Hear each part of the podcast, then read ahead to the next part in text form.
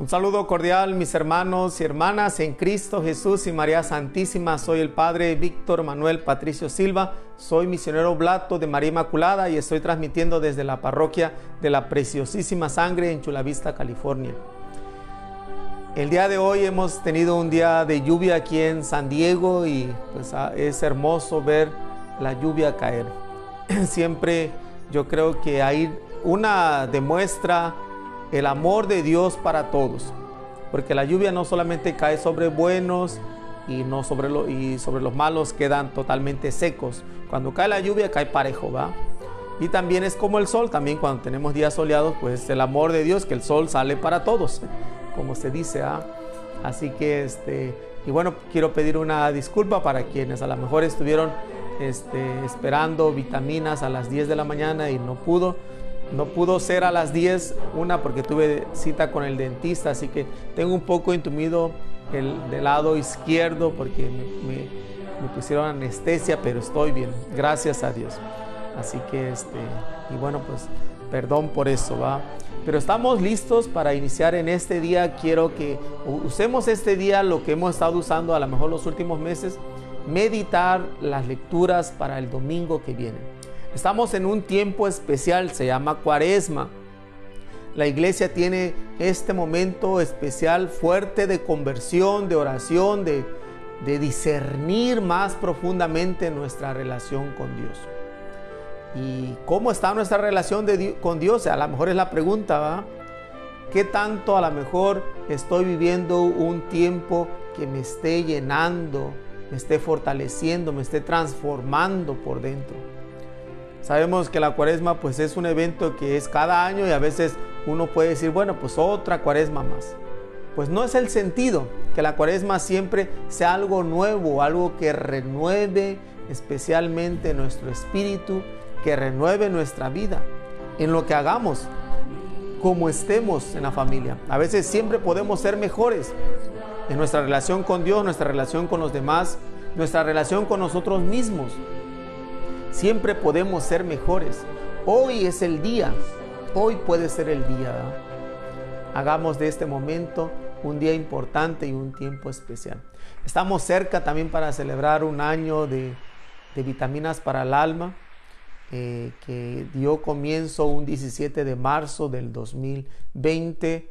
Eh, hasta cierto punto podemos decir como como un momento para ayudar en el tiempo de la pandemia, que todavía no terminamos, todavía estamos en el tiempo de la pandemia en este 2021, pero fue ese proyecto que se inició, un proyecto de Dios, y para gloria de Dios yo creo que este, las personas, algunas personas yo creo que este, pues han estado ahí y yo creo que por ellos, por ustedes, es que a lo mejor hemos llegado un año hace, a lo mejor este, pienso que si no hubiera sido por, por tanto esfuerzo, eh, y puedo decir que a lo mejor, espero que a lo mejor en algo ayude, ¿verdad? Porque también yo creo que no vale la pena a veces hacer algo que, no, no ayude en algo, especialmente a un encuentro más pleno con Jesús. Así que este, vamos a, estamos agradeciendo en este mes, estamos empezando el mes de marzo, así que estamos agradeciendo por ese don de Dios en su acción en nosotros a través de esta, de esta sintonía o de este, de este momento, este espacio que llamamos vitaminas para el alma. Y como yo siempre he dicho, necesitamos algo que fortalezca nuestro espíritu. A veces nos preocupamos tanto por fortalecer nuestro cuerpo, de estar este, pues sanos, que es bueno, eh, a veces de, vernos bien, ¿verdad? Este, físicamente, que también es bueno, pero a veces yo creo que olvidamos que nuestro espíritu también necesita estar bien, que nuestro espíritu necesita estar sano, necesita estar pues, eh, pues fit, Como se dice, o fitness, o de estar bien, este, bien cuidado. Así que vitaminas, eso necesitamos vitaminas para nuestra alma. Vamos a iniciar este día con la oración encomendándonos a Dios. En el nombre del Padre, del Hijo y del Espíritu Santo. Amén. Acoge nuestros corazones quebrantados, nuestros espíritus humillados, que esta ofrenda de alabanza encuentre gracia ante ti. Gloria al Padre y al Hijo y al Espíritu Santo, al Dios que es, que era y que viene por los siglos de los siglos. Amén. Queremos recordar, a lo mejor se me pasó recordar a los, los que están cumpliendo años en este día, en este 3 de marzo. Eh, que Dios les bendiga a quien está cumpliendo aniversario o algún momento feliz, que Dios siga manifestando y sigan ustedes reconociendo a Dios en lo bueno, pero también pedimos por aquellos que están pasando un, momento difícil, que también puedan reconocer a Dios en los momentos difíciles. Así que estamos encomendando especialmente a ustedes. Dice el himno, Dios es fiel, guarda siempre su alianza libra al pueblo de toda esclavitud, su palabra resuena en los profetas, reclamando el bien y la virtud. Pueblo en marcha por el desierto ardiente, horizontes de paz y libertad, asamblea de Dios, eterna fiesta, tierra nueva, perenne heredad. Si al mirar atrás somos tentados de volver al Egipto seductor, el Espíritu empuja con su fuerza a avanzar por la vía del amor. El maná es un don que el cielo envía, pero el pan hoy se cuece con sudor. Leche y miel nos dará la tierra nueva si el trabajo es fecundo y redentor. Y Jesús nos dará al Calvario su lección, hágase tu voluntad, y su sangre vertida por nosotros será el precio de nuestra libertad. Amén. Un hermoso himno que nos habla de la historia de la salvación del Dios que siempre va a guardar su alianza. Dios, porque es fiel a su alianza, por eso nos mandó el Redentor. Él le promete a nuestros primeros padres que vendrá una descendencia de esta mujer, en este caso de Eva, y entre, habrá enemistad entre el enemigo y, este, y la descendencia de esta mujer y esta descendencia dice te aplastará la cabeza, que es el símbolo, que es la promesa de que Dios va a mandar un liberador para aplastar el mal para siempre, ¿va? Y por eso dice este Dios que libra al pueblo de la esclavitud, este que envió los profetas, que el Dios que llamó al pueblo de Israel a ir al desierto, para alcanzar la paz y la libertad. Dios que reúne en una asamblea una eterna fiesta, una tierra nueva, que es el, pueblo de Israel, la ciudad de Jerusalén, y que ahora decimos nosotros esta tierra nueva, este cielo nuevo, será la Jerusalén celeste.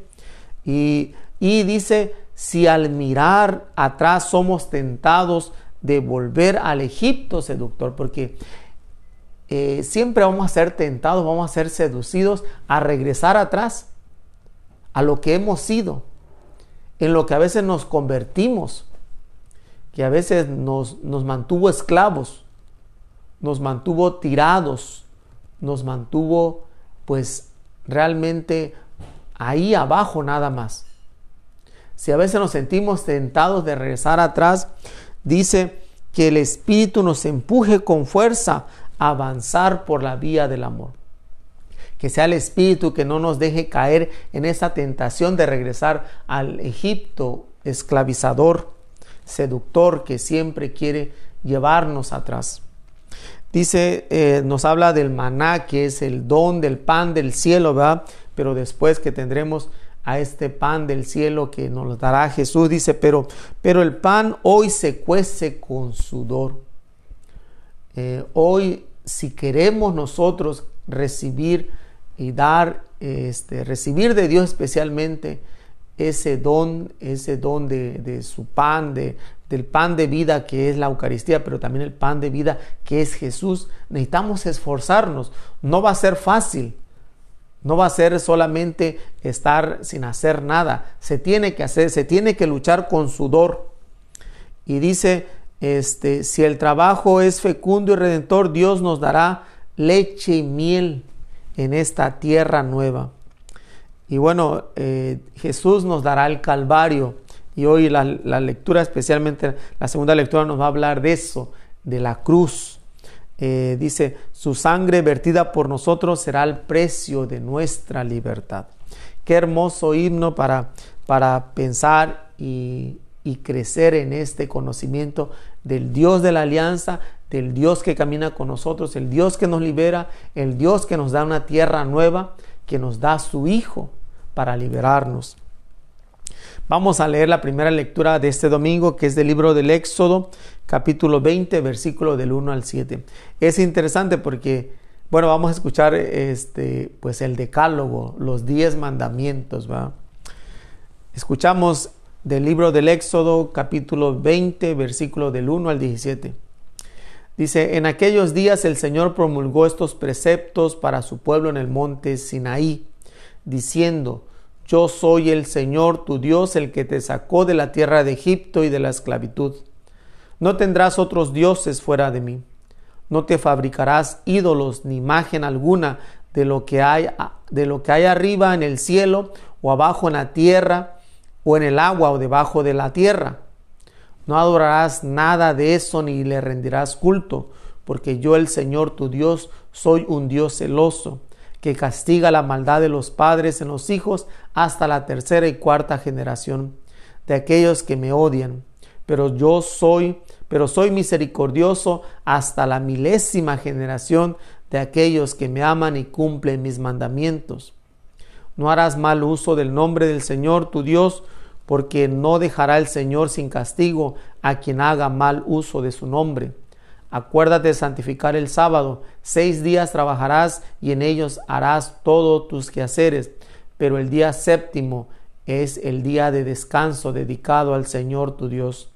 No harás, un no harás en él trabajo alguno, ni tú, ni tu hijo, ni tu hija, ni tu esclavo, ni tu esclava, ni tus animales, ni el forastero que iba contigo porque en seis días hizo el Señor el cielo, la tierra y el mar y cuanto hay en ellos. Pero el séptimo descansó. Por eso el Señor, por eso bendijo el Señor el sábado y lo santificó. Honra a tu padre y a tu madre para que vivas largos años en la tierra que el Señor tu Dios te va a dar. No matarás, no cometerás adulterio, no robarás, no darás falso testimonio contra tu prójimo, no codiciarás la la casa de tu prójimo, ni a su mujer, ni a su esclavo, ni a su esclava, ni su buey, ni su burro, ni cosa alguno o alguna que le pertenezca. Palabra de Dios, te alabamos, Señor. El, no es el único lugar que aparece el decálogo, este, pero esta lectura del Éxodo es este, el corazón del código de la alianza eh, hablarnos de la alianza de Dios con su pueblo, Él les da unos ciertos, unas ciertas reglas que seguir, unos ciertos mandatos que vivir. Y esos serán los diez mandamientos, el decálogo, por eso se llama decálogo porque son diez, ¿verdad? Eh, y sabemos que estos diez mandamientos han jugado un papel considerable en la evolución ética de la humanidad. Los diez mandamientos son reconocidos no solamente por nosotros los cristianos, que vino de los judíos, sino que por todo el mundo se ha esparcido estos diez decálogos como la ética que va a ayudar a vivir como seres humanos.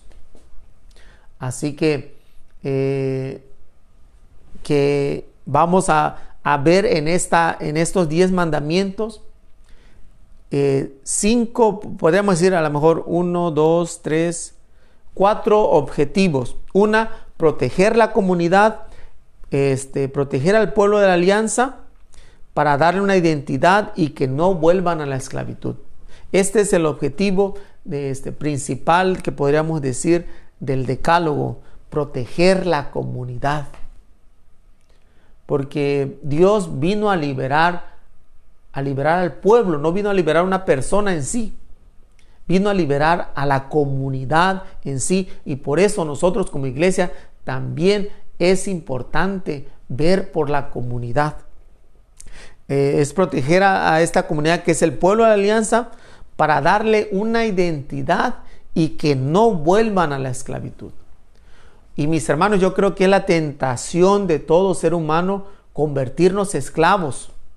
Pareciera que no nos gusta la libertad. Queremos vivir esclavos de algo o de alguien o de alguna situación.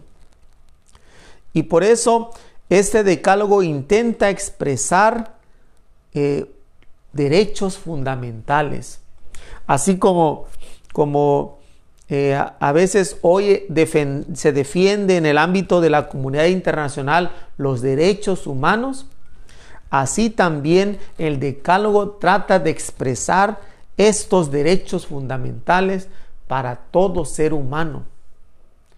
Eh, dice, pretende que las relaciones entre Dios y el hombre y la de los hombres entre sí estén dominadas por la adoración y la religión verdadera, la justicia en cuanto todo pecado contra el prójimo es un pecado contra Dios. Qué hermosa manera de ponerlo, ¿ah? porque pretende este decálogo hablarnos de nuestra relación, eh, de esta relación entre Dios y nosotros, pero también esta relación entre nosotros mismos, de yo con, con mis semejantes, con mis prójimos, y especialmente que esté dominada por una verdadera adoración al único Dios, una única adoración que se formaría en una religión verdadera. Porque mis hermanos, yo creo que a veces en, en diferentes momentos y circunstancias, a veces podemos caer en creer en otras cosas. En la religión que es, no, no es una verdadera religión, especialmente que luche por la justicia en cuanto que todo pecado contra el prójimo es un pecado contra Dios. Prácticamente Dios se quiere equiparar y decir cualquier pecado que se cometa contra otro va a ser un pecado contra mí, que después Jesús va a hacer, va a decir, todo aquello que hayas hecho con, con aquellos más pequeños que son mis hermanos, a mí me lo hiciste. Qué interesante ver este Dios que quiere equipararse en ese aspecto. Eh, el decálogo es como un escudo para, para, que protege la santidad de Dios. Donde no hay otro Dios fuera de mí, dice, dice eh, el libro del Éxodo pero también busca que, la, que, que proteja la dignidad de todos los seres humanos, que es nuestro prójimo. El decálogo trata de proteger la santidad de Dios que no se puede manchar, que se tiene que respetar, que se tiene que adorar solamente a Él, que no se pronunciará el, su nombre en vano, de que se santificará en los días santos. Y también de ahí empieza a hablar de proteger la dignidad de todos los seres humanos, desde nuestros padres, de lo que nosotros hacemos contra otros, que son nuestros prójimos. Y yo creo que el decálogo pues siempre va a ser una verdad, una verdad tan hermosa el decálogo será una guía que nos ayude a vivir como verdaderos seres humanos. El decálogo tiene una enseñanza que va a trascender más allá del tiempo y de la cultura y de la lengua, porque los diez mandamientos están en, todo el mundo ya, porque es una, una regla ética que nos ayuda a poder vivir pues en armonía y en paz. Y, yo creo que a lo mejor sin entrar en algunas, en algunas cosas que a lo mejor pudiéramos aclarar con más, con más tiempo acerca de, del primer mandamiento, adorarás al Señor tu Dios, este, que dice, yo soy el Señor no te, que te sacó de Egipto, de la esclavitud no tendrás otros dioses fuera de mí. Eh, honrarás amarás a Dios sobre todas las cosas que decimos nosotros eh, en, nuestro idioma, eh, que no habrá otro Dios fuera de Él. Esto quiere evitar la idolatría, quiere evitar que nos creamos otros dioses. Y por eso el decálogo quiere evitar que el pueblo de Israel vuelva a caer en la esclavitud, porque los otros pueblos tenían otros dioses, pero otros dioses que los dominaban que los controlaban, que los hacían esclavos. Y a veces, mis hermanos, yo creo que aún seguimos, pareciera que seguimos buscando otros dioses fuera del Dios verdadero. El mundo de hoy, y digo, y, estoy hablando del mundo como en, en las cuestiones negativas, este, a veces se han creado y se han formado tantos dioses y tantos que han seguido que se vislumbran por la fama, el poder, el dinero, el placer, el gusto. Porque estos dioses siempre van a ser dioses que nos van a seducir, que van a querer a, acapararnos y traernos, pero siempre es bueno recordar eso. No tendrás otros dioses fuera de mí. Pareciera que el decálogo nos habla de, en cuestiones negativas, ¿va? Porque así empieza, no tendrás otros dioses fuera de mí, no harás mal uso del nombre de Dios, este, eh, santificarás el, sábado, no harás ningún trabajo alguno fuera de este, en el sábado. Pareciera que todo es negativo, negativo, negativo.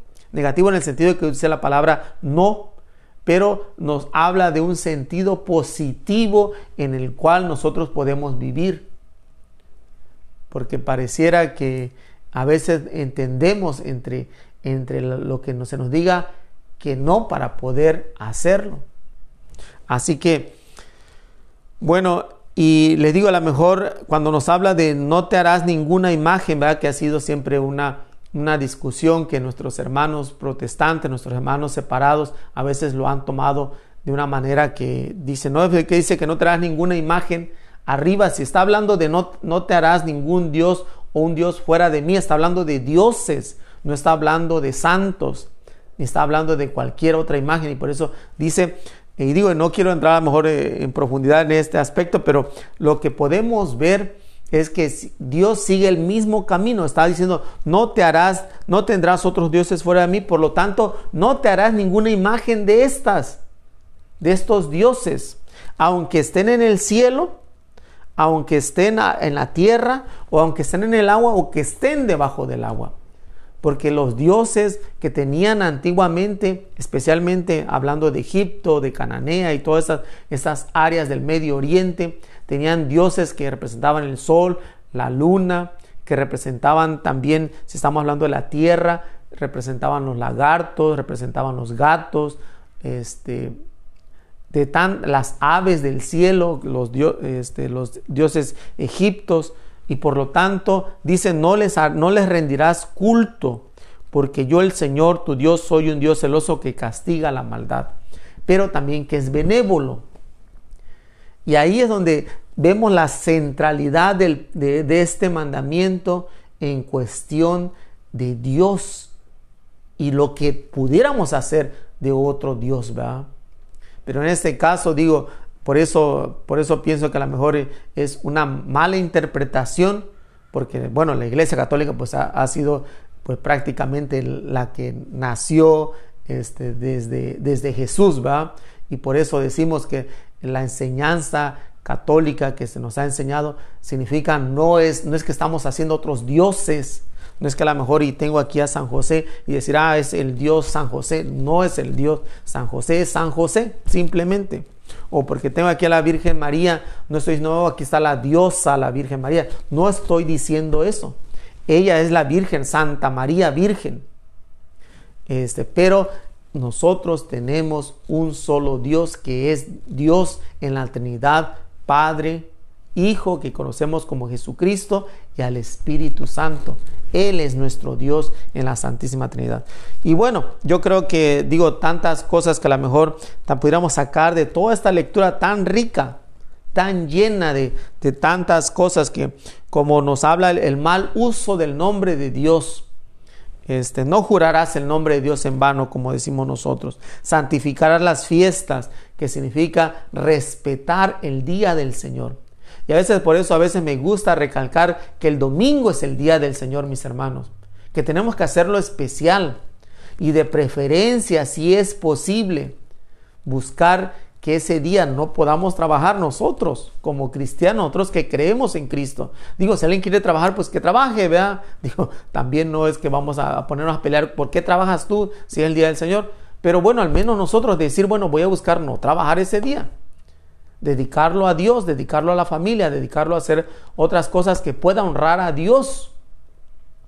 O si realmente el trabajo pues no nos, no nos permite a lo mejor descansar el día domingo, bueno, pues en mi trabajo tengo que hacerlo especial porque es el día del Señor. El día del Señor se tiene que respetar porque se ha perdido el valor del día del Señor. El día del Señor que tiene que ser un día santificado, un día que nos ayude a crecer en, este, en esta comunicación con Dios. Y por eso lo que hagamos el día domingo, hagámoslo en el nombre del Señor porque es su día y recordemos y enseñémosle a los hijos a decir, hijo o hija, este es el día del Señor. ¿Qué podemos hacer diferente? ¿Qué podríamos hacer como familia? Si a lo mejor digo que sería bueno tener la costumbre de bendecir todos los alimentos, todo el tiempo, ¿ah? Pero si en dado caso que a lo mejor la familia no pueda, eh, por diferentes circunstancias, pues el domingo dedicar para hacer la oración de los alimentos o así algo que sea especial porque así nos los pide, porque es darle a Dios el primer lugar en todo. Y la, otra dice, este, honra a tu padre y a tu madre, que yo creo que este, este mandamiento, digo, tiene mucha, mucho de qué hablar, va El poder mirar a nuestros padres, el poder honrarlos, respetarlos, amarlos. Aún digo, tampoco se trata de que a lo mejor este, si un padre una madre no fueron a lo mejor como uno hubiera querido, ¿va? Este, o que definitivamente a lo mejor pues fueron malos padres, ¿va? Podríamos decir, bueno, pues al menos orar por ellos, respetarlos, que Dios los bendiga, no desearles ningún mal, porque nuestros padres, sea como sea, fueron instrumentos para que estuviéramos aquí, perdonarlos si nos hicieron algún daño. Este, este tiempo, como este, estos mandamientos nos invita a reconciliarnos. Y especialmente empieza con lo más, lo primero que son nuestros padres, porque todos nacimos de un padre y una madre. Eh, se necesitó un esperma de un varón y se necesitó un óvulo de una mujer para, para crearnos. Así que por eso el honrar al padre, a la madre, tiene que ser algo Digo, no significa a lo mejor que, que bueno, me trató mal me, y este, me sigue tratando mal y ahí voy a estar. No, pues también, ¿verdad? Digo, tenemos que respetar nuestra dignidad y respetar nuestros límites, pero no por eso vamos a hacerle un mal o vamos a hacerles un mal o vamos a dejar de, de orar por ellos. Yo creo que eso es lo que Dios nos está pidiendo, que pudiéramos mirar más allá. Y dice, no matarás, que yo creo que está claro, no matarás no cometerás adulterio, eh, especialmente dice Jesús, de tratar de, que nuestro amor pues sea solamente para la persona que Dios nos, nos ha puesto, en el caso de los que están casados. No robarás, que eh, yo creo que a veces se nos puede hacer tan fácil robar, quitar algunas cosas de algo, de alguien. Eh, y yo creo que ahí uno puede caer en muchas cosas, ¿verdad? No darás falso testimonio contra tu prójimo. A veces yo creo que muchos católicos a veces se olvidan de eso. Ah, a veces hablan por hablar. A veces, oh, no es que ya está haciendo esto. ¿Tú cómo sabes? ¿Por qué hablas? ¿Por qué dices? No sé, digo, a mí a veces hasta y me da, me da más coraje, digo, sí me puede decir que me, me molesta más, mejor, me molesta más cuando a veces oigo que son los mismos ministros, los servidores, a veces los convertidos, nosotros los, los consagrados, que podemos levantar falsos testimonios contra otros. Decir cosas que no son ciertas. Y bueno, si alguien te lo dijo, pues ¿para qué lo, si vamos, si tú estuviste ahí y fuiste testigo, bueno, pues a lo mejor fue verdad, pero si no fuiste testigo, ¿por qué? No, es que Julano lo dijo y ya lo tomas como que ya es cierto. Hay que te cuidar a veces nuestra lengua. de no caer en situaciones y nomás hablar por hablar. Y a veces inventarle, echarle más. Como si no hubiera un mandamiento que dijera, no mentirás, estamos mintiendo. Y especialmente cuando se levanta falso testimonio. No codiciar las cosas ajenas. Eh, y estamos hablando de, de que a veces nos gana la codicia de ver qué es lo que tienen otros y qué es lo que no tengo yo. Porque a veces nos fijamos en lo que los otros tienen y a veces no valoramos lo que tenemos. A veces nos desenfocamos de lo que Dios nos ha dado, las bendiciones que tenemos, lo bendecido que estamos. Y por eso yo creo que los mandamientos siguen siendo hoy en día pues una regla fundamental para nuestras vidas. Vamos a, leer y a meditar el Salmo 18. Dice el estribillo, tú tienes, Señor, palabras de vida eterna. La ley del Señor es perfecta del todo y reconforta el alma. Inmutables son las palabras del Señor y hacen sabio al sencillo. En los mandamientos del Señor hay rectitud y alegría para el corazón. Son luz los preceptos del Señor para alumbrar el camino. La voluntad del Señor es santa y para siempre estable. Los mandamientos del Señor son verdaderos y, y enteramente justos. Que te sean gratas las palabras de mi boca y los anhelos de mi corazón. Haz, Señor, que siempre te busque, pues eres mi refugio y mi salvación. Gloria al Padre y al Hijo y al Espíritu Santo, como era en el principio, ahora y siempre, por los siglos de los siglos. Amén. Tú tienes, Señor, palabras de vida eterna. Nos habla este salmo especialmente, como es una respuesta a la primera lectura, nos habla de, los, de la ley de Dios. La ley de Dios es perfecta, este, inmutables son las palabras del Señor. En los mandamientos del Señor hay rectitud y alegría en el corazón. Son luz los preceptos del Señor. Todo va encaminado a eso, ¿ah? para alumbrar el camino. Los mandamientos del Señor son verdaderos y enteramente justos. Mis hermanos, el, salmista quiere enfocarnos en, en, mirar los mandamientos eh, y viendo los, los, los diez mandamientos, este decálogo, y mirar que Dios nos quiere ayudar, no nos quiere reprimir, no nos quiere esclavizar, nos quiere liberar. Porque cuando vivimos haciendo cosas que no son correctas, nos esclavizamos, nos escondemos. Ya no podemos vivir libremente. Pero en cambio el que obedece los mandamientos de Dios vive libre. Vive con la frente en alto, porque ¿quién le puede decir algo si está viviendo lo que es correcto, lo que es justo? Y a veces olvidamos eso, de vivir en la justicia, en la rectitud, de vivir haciendo el bien, de amar a Dios, amando al prójimo.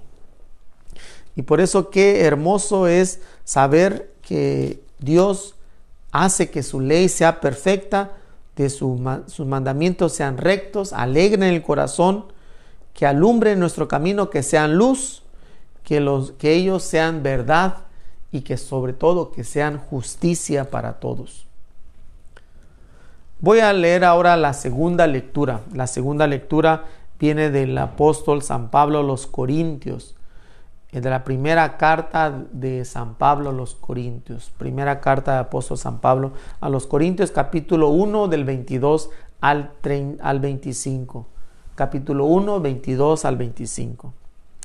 Dice San Pablo, hermanos y hermanas, los judíos exigen señales milagrosas y los paganos piden sabiduría. Pero nosotros predicamos a Cristo crucificado, que es escándalo para los judíos y locura para los paganos. En cambio, para los llamados, sean judíos o paganos, Cristo es la fuerza y la sabiduría de Dios, porque la locura de Dios es más sabia que la sabiduría de los hombres y la debilidad de Dios es más fuerte que la fuerza de los hombres. Palabra de Dios, te alabamos Señor. Una hermosa lectura de San Pablo Eh, y él quiere hablar sobre la sabiduría de la cruz. La sabiduría de la cruz. Este pasaje de la carta, Pablo quiere afrontar la división de la comunidad. La comunidad de Corinto ha sido dividida por diferentes situaciones, diferentes líderes, pero a veces en sí, a veces no pueden ser los líderes, o, a lo mejor y sí, en algunas ocasiones, pero a veces la misma comunidad como que encuentra afinidad con alguien y, lo que se crea es toda una división. Y yo creo que eh, sigue siendo la misma tentación de las comunidades, de las iglesias de hoy en día. A veces no vivir en unidad, siempre buscar este, ganar poder, ganar influencia, este, de que se nos reconozca, de que se nos trate a nosotros, se nos considera a nosotros y generamos divisiones y que al final de cuentas eh, en vez de ayudar a la iglesia de Cristo la estamos destruyendo, la estamos, le estamos haciendo un mal. Pero a veces en el nombre de, de lo que nosotros creemos que es lo correcto, a veces no nos importa dividir, difamar y a veces hacer que la, la comunidad se divida. Digo, es triste porque sucede. Digo, yo lo, yo lo viví en cierta manera eh, este, en, la, en la poca experiencia que tengo como sacerdote, pero tengo mucha experiencia en la iglesia, que no es la primera vez que sucede, pero bueno, ahora viéndolo desde el otro lado, ya como sacerdote, ¿ah? y es triste, pero bueno, yo creo que este, Pablo quiere afrontar esta división que se dio en este pueblo de Corinto, donde algunos decían, bueno, es que yo soy de Pedro, yo soy de Pablo, yo soy de Apolo. Este, así que Pablo quiere poner todo eso en Jesús crucificado, en la cruz. Por eso, en vez de que él reprenda, reprenda moralmente eh, o que use una, una, una reprimenda eh, moralizante o sin sentido, él propone la, la cruz como la única teología. Como decía Lutero, crux sola nostra theologia. Este, eso decía Martín Lutero, digo que al final de cuentas no es que a lo mejor podamos decir que lo estamos, pero él, él decía eso, eh, que en la cruz, la, en la cruz está sola nuestra teología. Y por eso en la cruz las divisiones, los partidos, los grupos de la élite de una comunidad quedan a la altura de nuestras propias miserias. ¿Por qué a veces querer dividir por querer ganar poder cuando tenemos a un Cristo pero que está crucificado? Un Cristo que no buscó este, las altas posiciones y por qué a veces entre los líderes, entre las comunidades, buscamos ganar poder. Eh, y por eso Pablo habla del Cristo crucificado frente al que no caben las divisiones, el valer más o menos, el ser los primeros o los últimos, porque en la cruz de Cristo se revela el Dios que se ha bajado a nosotros. Por eso en, Cristo crucificado, ya el, hecho de valer más o valer menos no tiene importancia. O el hecho de, de ser los primeros o los últimos no tiene importancia. Porque en Cristo se revela el Dios que se ha bajado a nosotros. Un Dios que no quiso buscar las alturas de su posición divina, que también nos dirá una de, una de, las, de las epístolas del Nuevo Testamento. Él se abajó, se anonadó, nos dice este, este himno de Efesios, ¿verdad? creo que es de Efesios. Eh, dice, eh, la cruz es el único camino que podemos reconocer, en el donde podemos reconocer a nuestro Salvador, es en la cruz. Y yo creo que a lo mejor hicimos una meditación de la cruz que fue bonita, va, el poder mirar en, en, Cristo crucificado nuestra propia crucifixión.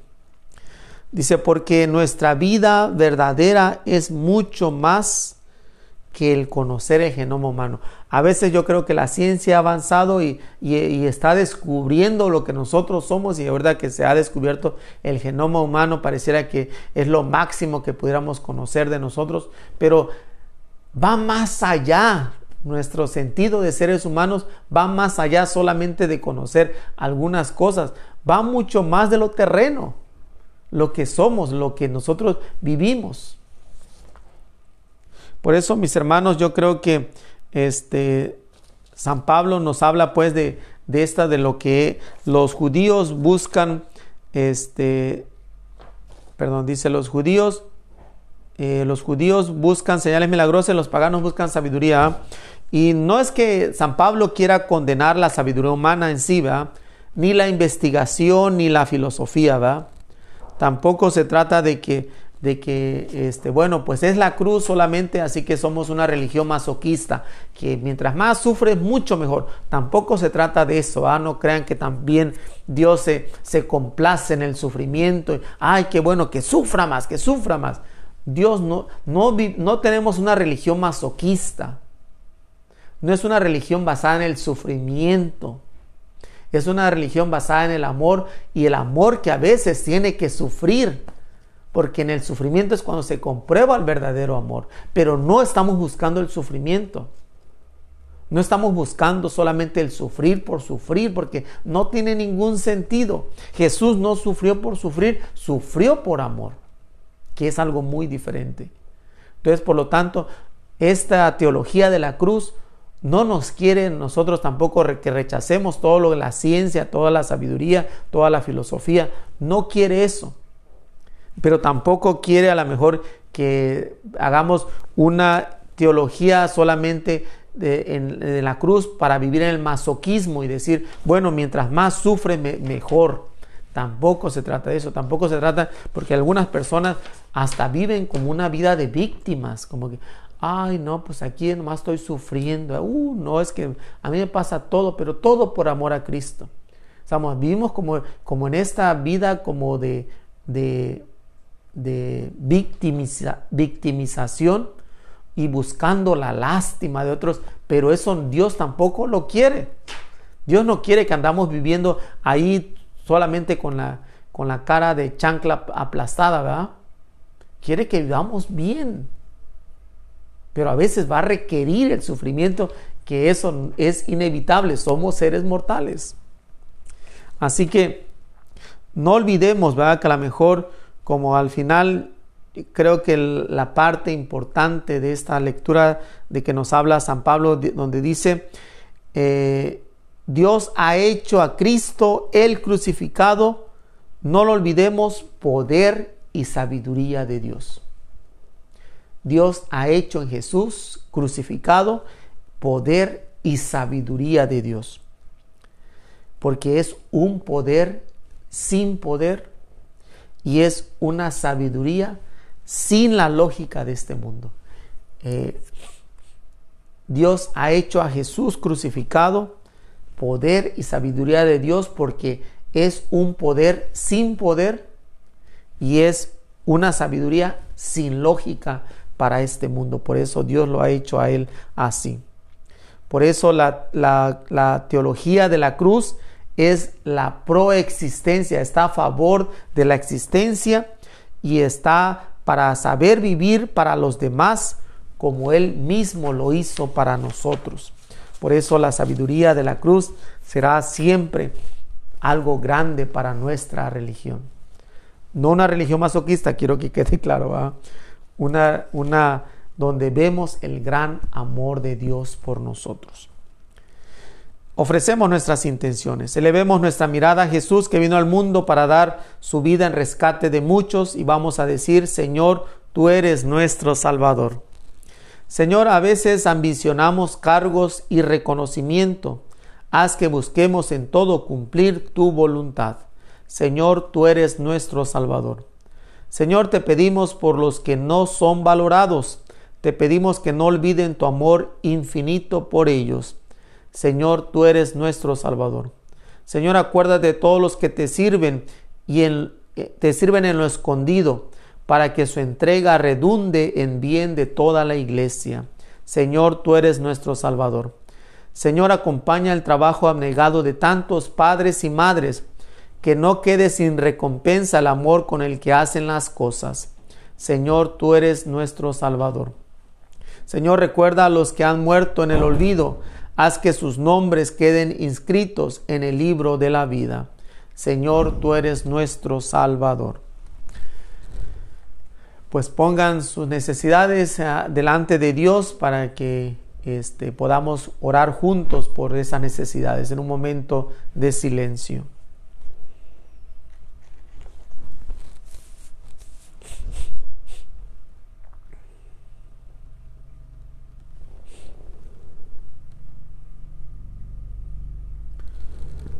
Por esas necesidades roguemos al Señor.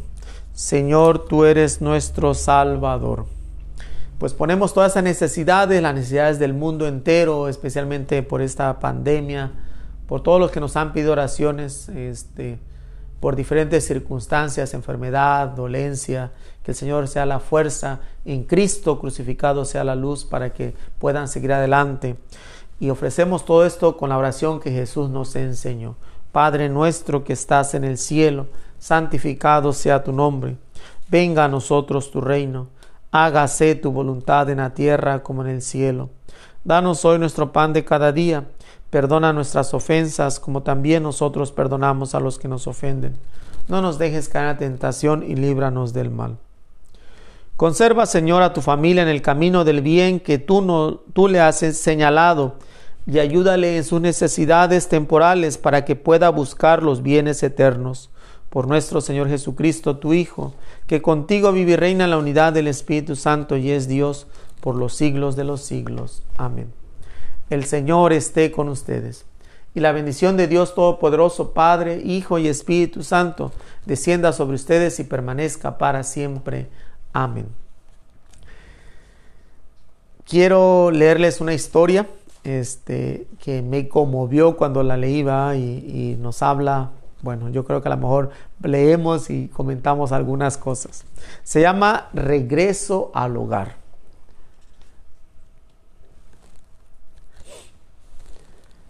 Corrían el tren por la vía en busca de las estaciones que se acercaban sin cesar. Entre el bullicio que había en el pasillo nadie reparó en un joven que estaba sentado con el rostro entre las manos en un compartimiento. Cuando levantaba el rostro se veía en él las huellas de la tristeza, el desencanto y la preocupación. Después de varias estaciones, un señor mayor que estaba sentado frente a él se animó a preguntarle cuál era el motivo de su turbación. Verá, dijo el joven, siendo adolescente era muy rebelde y no hice caso a mi madre que me aconsejaba a dejar las malas compañías. En una de esas andanzas mías, en una pelea, maté a una persona. Fui juzgado, condenado a 10 años de cárcel y mi sentencia la tuve que purgar en un presidio lejos de mi casa. Nadie me escribió durante ese tiempo y todas las cartas que envié no tuvieron respuesta. Unos meses atrás, prosiguió el joven, cuando supe la fecha de mi liberación, le escribí a, a mi madre una carta. En ella le decía más o menos así. Querida mamá, sé que has sufrido mucho por mi causa en estos diez años. Sé que he sido un mal hijo y que entiendo tu silencio al no querer comunicarte conmigo. Dentro de unos meses voy a estar libre y quiero regresar a casa. No sé si me estarás esperando, por lo cual te ruego que me des una señal que me, de una señal que me aceptarás. ¿Te acuerdas del peral que hay en la estación de trenes? Yo voy a comprar un pasaje que sirva para más allá de nuestro pueblo. Si tú me perdonaste y aceptas mi regreso, te ruego le pongas una cinta amarilla en ese peral. Entonces yo al verlo me bajaré. Si es que no aceptas mi regreso, al no ver la cinta amarilla en el árbol, seguiré de largo y nunca más te molestaré. Esta es mi historia, Señor, y quisiera pedirle un favor. ¿podría usted mirar, podría usted en la próxima estación, si ve el árbol con la cinta amarilla? Tengo tanto miedo que no me animo a mirar. En silencio, solo interrumpido por los sollozos del joven, el tren fue avanzando, acercándose cada vez más a la estación asignada. De repente el señor que estaba enfrente gritó lleno de júbilo. Joven, joven, mire. Alzando los ojos surcados por las lágrimas, el joven contempló el espectáculo más hermoso que podían ver sus ojos. El peral no tenía una cinta amarilla, estaba lleno de cintas amarillas. Pero no solo él, sino todos los árboles del pueblo estaban llenos de cintas amarillas. Dice Jesús, habrá más fiesta en el cielo por un pecador que se convierte. Es una historia conmovedora. Yo creo que este, el pensar en este joven que, eh, como muchos jóvenes, yo creo que a lo mejor y como nosotros o como alguien de nosotros que vivió tal vez una adolescencia este, pues desenfrenada con tantas cosas y, y bueno, y comete el gran error, el, gran pecado, podríamos decir, pues de, de matar a alguien y por lo tanto tiene que ir a un reclusorio y pasar 10 años en la cárcel, ¿verdad? Este, me imagino por ser menor de edad. Y bueno, escribe cartas y nadie, nadie contesta. Prácticamente vive los 10 años solo, abandonado.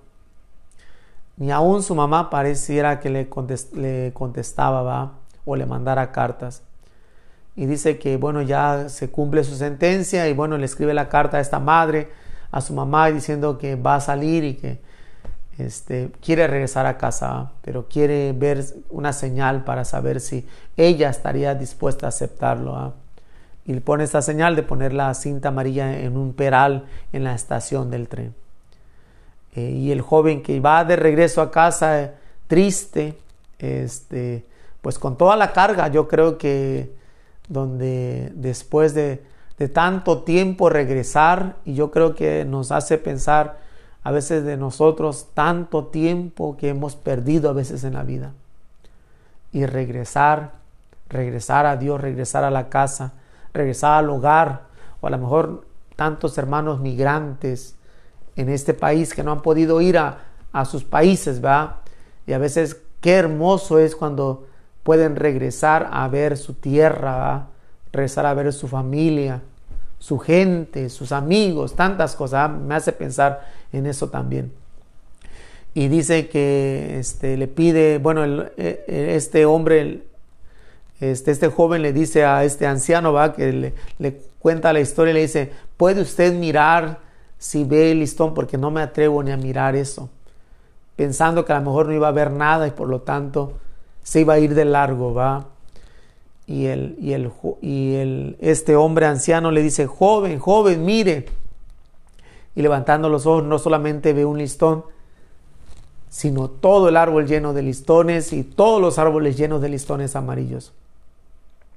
Qué hermosa imagen a veces de, de Dios que también nos espera, que espera que nosotros regresemos, que, y está esperando también que no con un listón, con muchos listones para nosotros, para saber que somos bienvenidos para regresar a Él. Su amor es tan grande, su amor que nos ha mostrado en Jesús crucificado, como nos decía la segunda lectura, o su amor que nos ha mostrado que nos ha liberado como al pueblo de Israel de Egipto, de tantas esclavitudes y que nos da una, un, un, decálogo, unas leyes para poder vivir en la libertad, en el amor, vivir en la plenitud.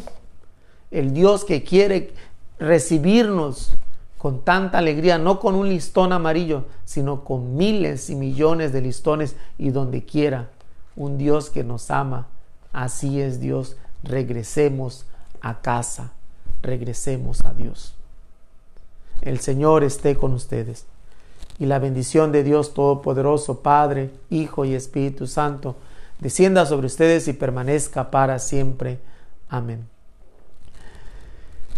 Que tengan un excelente día, que Dios les bendiga, que la preciosísima sangre de Cristo los cubra, los envuelva y los llene siempre de su presencia. Sean felices, hagan que los demás sean felices. Nos vemos mañana a las 10 de la mañana. Primeramente Dios, este, vamos a imitar el Evangelio, el platillo fuerte. Este, les sigo invitando para el día 17 de marzo, día de San Patricio, que es providencialmente es el santo de mi familia por el apellido Patricio. Este, vamos a tener el aniversario, el primer aniversario de Vitaminas para Alma en Santa Rosa de Lima, en San Fernando, California. Este, por favor, ahí los esperamos. Inviten a más personas si gustan, si quieren. Compartan también los videos, también para que algunas otras personas también puedan verlos. Este, y bueno, pues nos, nos vemos a lo mejor ese día. Este, tenemos playera, una playera conmemorativa